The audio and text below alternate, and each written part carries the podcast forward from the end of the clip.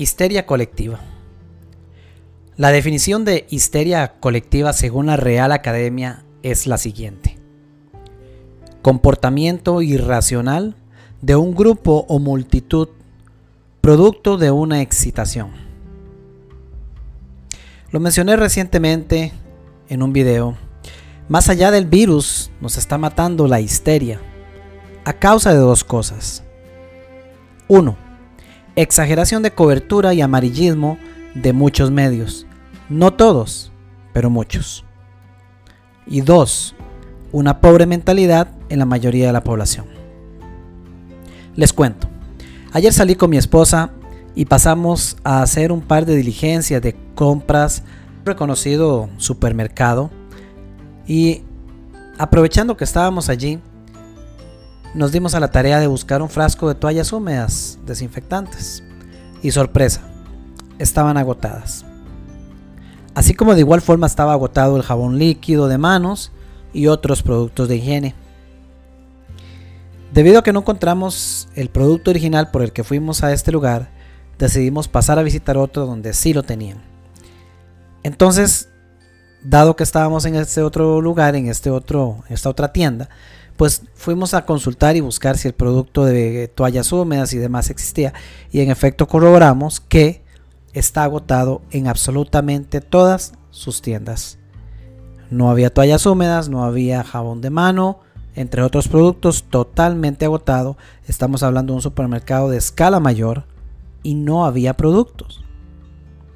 De regreso tenía que comprar otras cosas, así que pasamos a otro lugar diferente y en esta otra tienda de departamentos de diferentes productos, eh, nos encontramos la misma situación. Había estantes, anaqueles vacíos de ciertos productos de higiene.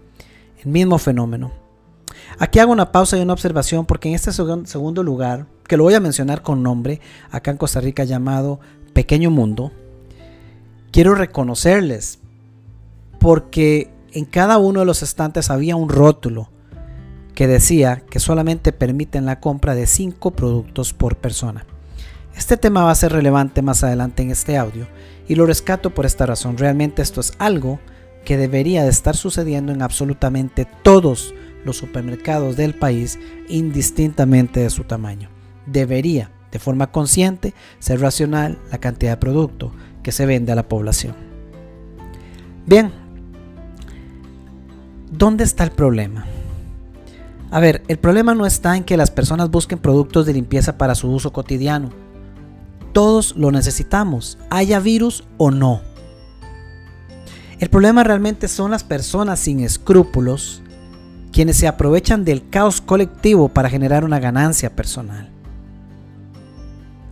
Es cierto que en tiempos de crisis hay quienes lloran y hay quienes venden pañuelos, pero hay algo que nunca se debe dejar de lado en los negocios la moral y los valores.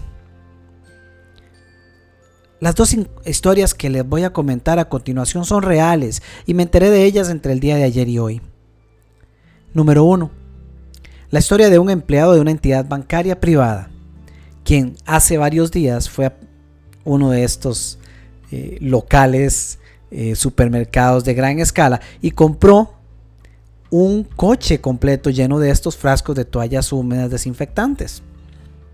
Hoy en día esta persona está vendiendo estos frascos por un valor de 1.500 colones más caro del precio regular de ese producto.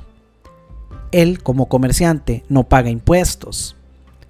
Claramente no lo hace porque no es un vendedor o revendedor inscrito. Está limitando la disponibilidad del producto, fomenta la histeria y está lucrando de una posible crisis mundial. Caso número 2.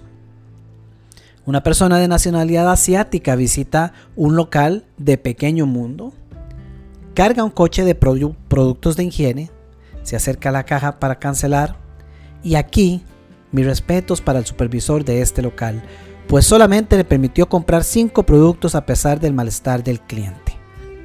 Otro ejemplo de personas inescrupulosas que no les importa la criticidad de la situación, sino la posibilidad de ganarse unos cuantos cinco. Como estos casos, lamentablemente hay muchos más y siempre los ha habido. Y si usted es de los que dice bien por ellos, que tienen sentido de oportunidad y recursos para aprovecharlos, porque sé que de esos que piensan así hay muchos, déjeme decirle que yo mismo me dedico a enseñarle a mis clientes a tener visión, visión creativa, a saber capitalizar las oportunidades, a crear negocio, pero nunca se debería de hacer por los motivos o los valores incorrectos. En una ocasión, allá por los años 20, Napoleón Hill le preguntó a Andrew Carnegie, ¿puede un plan basado en medios injustos o inmorales tener éxito tan rápidamente como un plan motivado con sentido de justicia y moralidad? La respuesta de Andrew Carnegie fue la siguiente. Según la operación de la ley de la compensación, todas las personas cosechan aquello que siembran. Planes basados en motivos injustos o inmorales pueden traer éxitos temporales, pero el éxito duradero debe tener en consideración la cuarta dimensión llamada tiempo. El tiempo es el enemigo de la inmoralidad y la justicia. Es el amigo de la justicia y la moralidad. Fallar en reconocer este hecho ha sido el responsable de las olas de crímenes entre los jóvenes del mundo. La mente joven e inexperta es apta para confundir un éxito temporal con la permanencia. Las mentes jóvenes y aquí yo hago un paréntesis para aclarar que no se está hablando de edad física. Cierro paréntesis. Las mentes jóvenes usualmente cometen el error de codiciar las ganancias temporales de planes injustos e inmorales, pero descuida el ver hacia adelante y observar las sanciones que vendrán con la misma certeza de que la noche sigue al día. Amigos, estamos en un tiempo para no dar cabida a la histeria colectiva. Pero para lograr este objetivo de no caer en histeria colectiva, necesitamos ser entes pensantes, necesitamos ser seres que piensan, necesitamos tener criterio, saber valorar lo que se escucha, saber juzgar con quién nos vinculamos, apartarnos de tanto medio y aferrarnos si acaso únicamente a los a los correctos, a los oficiales.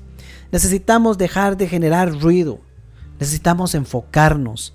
Necesitamos tener conciencia para no ser nosotros un ejemplo de esos dos que le mencioné.